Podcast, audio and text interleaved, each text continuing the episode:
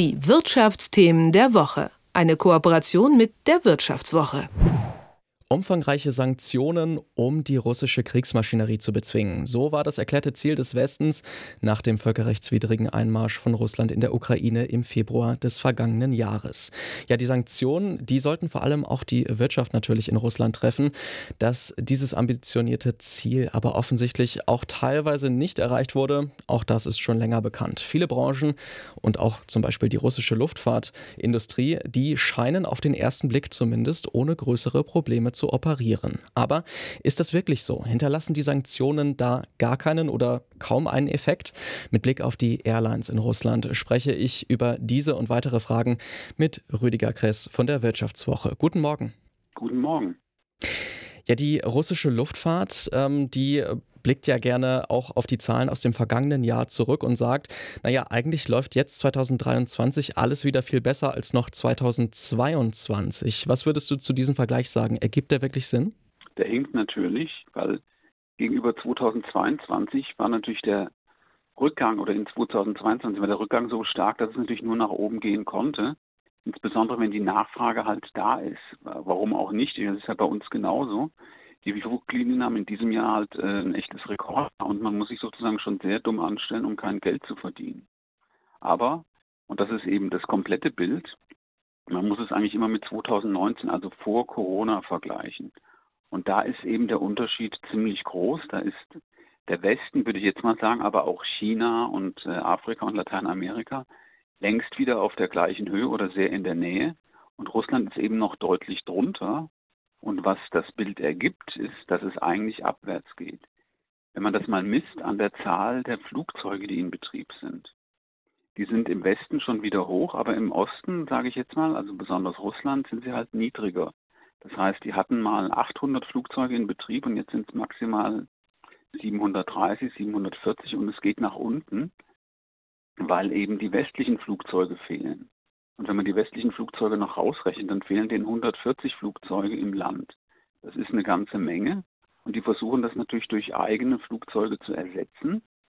Aber die sind natürlich kleiner und auch ein bisschen anfälliger. Das heißt, man muss sich dann auch noch die Flugstunden angucken. Das heißt, wie viele Stunden macht eigentlich so eine Maschine im Monat?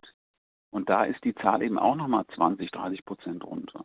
Sodass, wenn wir den Nettoeffekt angucken, wird immer noch 40 Prozent weniger geflogen als äh, vor der Corona-Krise.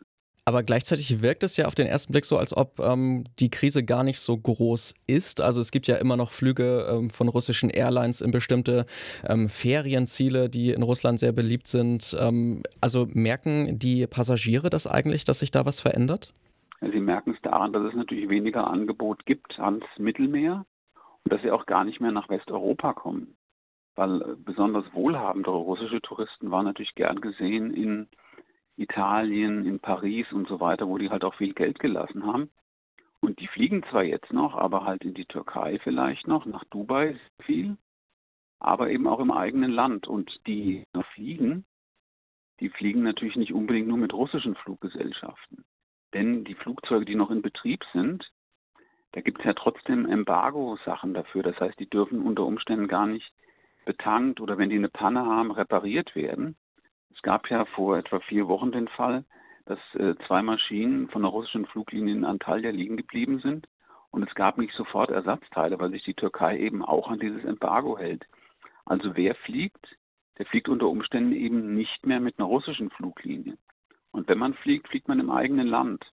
Aber das sind kürzere Strecken und das sind auch oft kleinere Flugzeuge. Das heißt, es täuscht ein bisschen, weil ein Flughafen, der zu 80 Prozent ausgelastet ist oder zu 90, da sieht man den Unterschied vielleicht gar nicht so sehr.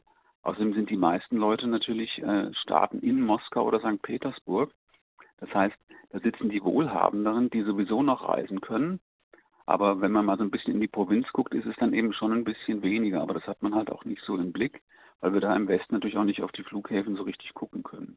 Jetzt ist es ja auch so, dass ähm, es durchaus russische Airlines gibt, die vor diesem Konflikt, also vor dem Ausbruch des Ukraine-Kriegs, ziemlich erfolgreich waren. Aeroflot ist da so ein Beispiel, zumindest ist das ein Name, der vielen bekannt sein dürfte. Vielleicht nicht unbedingt immer mit dem besten Image, aber durchaus eine große Fluggesellschaft.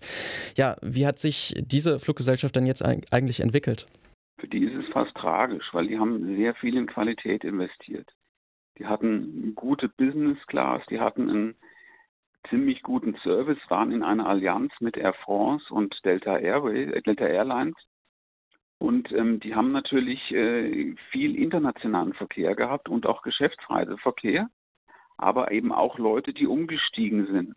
Also wenn man nach Ostasien fliegen wollte, war es für Leute, die ein bisschen weniger ausgeben wollten, einfacher über Moskau zu fliegen, weil man da eben weniger lang unterwegs ist. Das ist sozusagen der kürzeste Weg, führt über Russland. Und diese Kunden sind natürlich weg und die bringen mehr als natürlich der nationale Kunde. Das heißt, die Langstrecke ist bei allen Airlines der Geldbringer. Und wenn die weg ist und insbesondere der Geschäftsreise und wohlhabende Touristenverkehr, spürt man das schon ziemlich deutlich. Und die Geschäftszahlen, soweit sie überhaupt veröffentlicht waren für 2022, zeigen das eben. Das heißt, die haben einen ziemlich starken Gewinneinbruch haben einen starken Umsatzrückgang und versuchen das natürlich notdürftig zu kitten. Das heißt, die haben unter Umständen auch die gleiche Zahl oder nur 10, 20 Prozent weniger Kunden, aber die Zahl des Umsatzes oder das, was der einzelne Kunde macht und was sie dran verdienen, der ist eben deutlich geringer. Und äh, insbesondere, wenn man natürlich dann auch noch das Netz umstellen muss. Das heißt, man braucht für diese Inlandsziele eigentlich nicht so viele große Maschinen, sondern mehr kleinere. Wo kriegt man die her, wenn man sie eben eigentlich nur noch begrenzt einsetzen darf, weil es keine Ersatzteile mehr gibt. Also die sind ziemlich stark getroffen und ähnlich ist eine andere, die heißt S7. Die hatte eben äh, eine Kooperation zum Beispiel damals mit Air Berlin und ein paar anderen.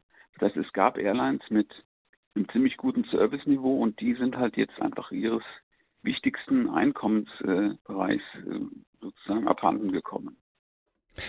Dann lass uns doch noch mal kurz ein bisschen rauszoomen aus Russland und mal auf die anderen Fluggesellschaften, vielleicht europäische Fluggesellschaften schauen. Denn auch für die war natürlich Russland ein wichtiges Ziel, beziehungsweise auch ähm, gab es viele Verbindungen dorthin. Sind denn europäische Airlines auch betroffen durch die Sanktionen, also vielleicht durch Gegenreaktionen aus Russland? Das sind sie. Zum einen, der Russlandverkehr war zwar nicht besonders groß, etwa drei Prozent bei einer Lufthansa, aber der war natürlich auch hochpreisig. Das heißt, besonders freitagsabends waren die Flüge voll und auch zu einem ziemlich guten Tarif. So mehr als das, was man auf einem Flug nach Mallorca kriegt. Das ist oft das Mehrfache. Und das ist natürlich weg. Das zweite ist, auf dem Weg nach Ostasien ist der kürzeste Weg, wie wir es gerade hatten, eben über Russland. Und den können die jetzt nicht mehr nehmen, die europäischen Fluglinien. Das heißt, die müssen sozusagen untenrum fliegen über Indien, wenn sie nach China wollen oder nach Japan. Und das sind eben zwei Stunden mehr Flug. Das bedeutet zum einen mehr Kosten, aber zum anderen eben auch, dass die Kunden ein bisschen unzufriedener sind, weil sie sind dann länger unterwegs und überlegen sich dann, wenn ich sowieso schon länger unterwegs bin, dann kann ich auch mit einer Fluglinie vom Golf fliegen oder eben mit einer chinesischen Airline. Die chinesischen dürfen eben noch über Russland fliegen und das kostet eben auch eine Lufthansa, eine Air France eben auch Geld. Und es hat noch eine weitere Nebenwirkung, nämlich das Embargo bedeutet auch, dass bestimmte Sachen nicht mehr aus Russland bezogen werden dürfen. Und Russland hat daraufhin eben auch bestimmte Lieferungen eingeschränkt. Also äh, Rohstoffe vor allem, die man brauchte für den Flugzeugbau. Titan ist so etwas. Das musste man ersetzen.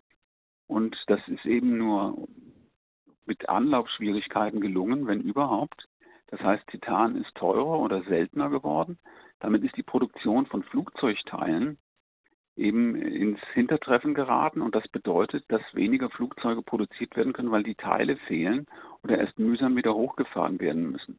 Das heißt, der Westen und die Airlines und auch die Hersteller leiden eben auch ein bisschen unter dem Embargo. Wenn wir jetzt nochmal zum Schluss auf Russland wieder zurückblicken und äh, du hast es gerade schon ausgeführt, also es fehlen zum Beispiel Ersatzteile, es gibt viele andere Probleme, die die Airlines gerade betreffen. Trotzdem versuchen sie dieses Image aufrechtzuerhalten und so richtig angekommen ist es bei vielen Passagieren vielleicht noch nicht, aber kannst du oder kann man abschätzen, wie lange das noch gut geht? Wird es irgendwann einfach zusammenbrechen, die, das Airline-Geschäft oder der, das Fluggeschäft in Russland?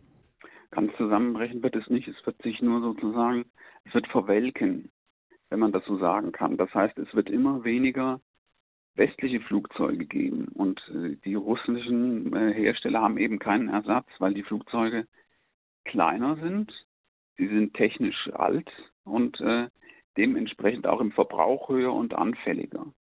Und nun versuchen sie natürlich, so gut es geht, die westlichen Flugzeuge noch in Betrieb zu halten. Teilweise mit illegalen Methoden. Das heißt, sie besorgen sich am Schwarzmarkt Teile. Zum anderen bauen sie Teile nach. Das heißt, es sind dann nicht lizenzierte Ersatzteile drin. Oder aber sie lockern einfach die Einsatzbedingungen. Das heißt, ein Teil, was kaputt ist, bleibt länger drin oder zumindest wenn es seine übliche Lebenszeit eigentlich überschritten hat und ersetzt werden müsste, sicherheitshalber, bleibt es dann eben trotzdem drin. Schäden werden oft nicht mehr gemeldet. Da gibt es einige haarsträubende Geschichten von Bremsen, die abgeschaltet werden, weil man eben keine Ersatzteile hat, also eine Bremsscheibe oder sowas. Und dass man dann eben auch ein bisschen Risiken in Kauf nimmt. Aber das ist natürlich endlich, weil irgendwann fallen die großen Teile aus, die man eben nicht ersetzen kann. Das ist zum Beispiel die Kühleinheit von einem Triebwerk oder das ganze Triebwerk. Wenn das ausgebrannt ist, kann man eben nicht die Ersatzteile nachbauen, weil das ist hochspezialisiert und man muss hinterher die Teile auch wieder testen. Und es gibt eben für diese großen Triebwerke, also für jetzt ein Mittelstreckenflugzeug, das sind ja ziemlich große Motoren, gibt es eben nicht ausreichend ähm, Teststände und auch nicht genug Leute, die das wirklich gut können, weil in Russland wurden sehr viele Flugzeuge im Ausland geleast. Das hatte steuerliche Gründe. Und diese Leasinggeber haben dann eben ihre Maschinen auch im Westen warten lassen. Das heißt, die wurden dort überholt und neue Ersatzteile rein. Es gibt also in Russland gar nicht das Wissen für alle Ersatzteile, um sie einzubauen. Und damit wird es immer weiter nach unten gehen. Hatten viele Leute. Wir haben eine Studie bei uns im Heft genannt von einer äh, Beratung namens Oliver Weimann.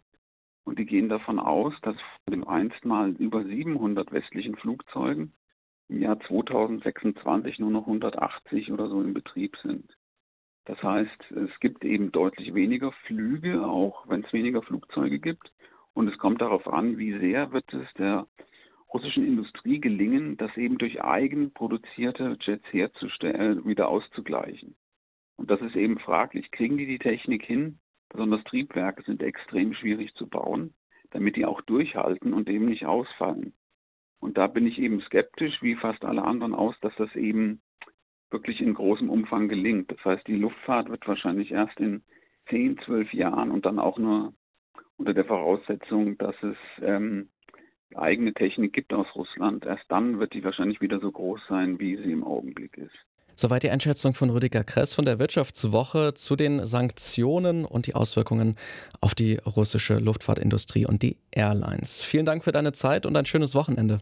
Ja, auch danke. Tschüss. Die Wirtschaftsthemen der Woche. Eine Kooperation mit der Wirtschaftswoche.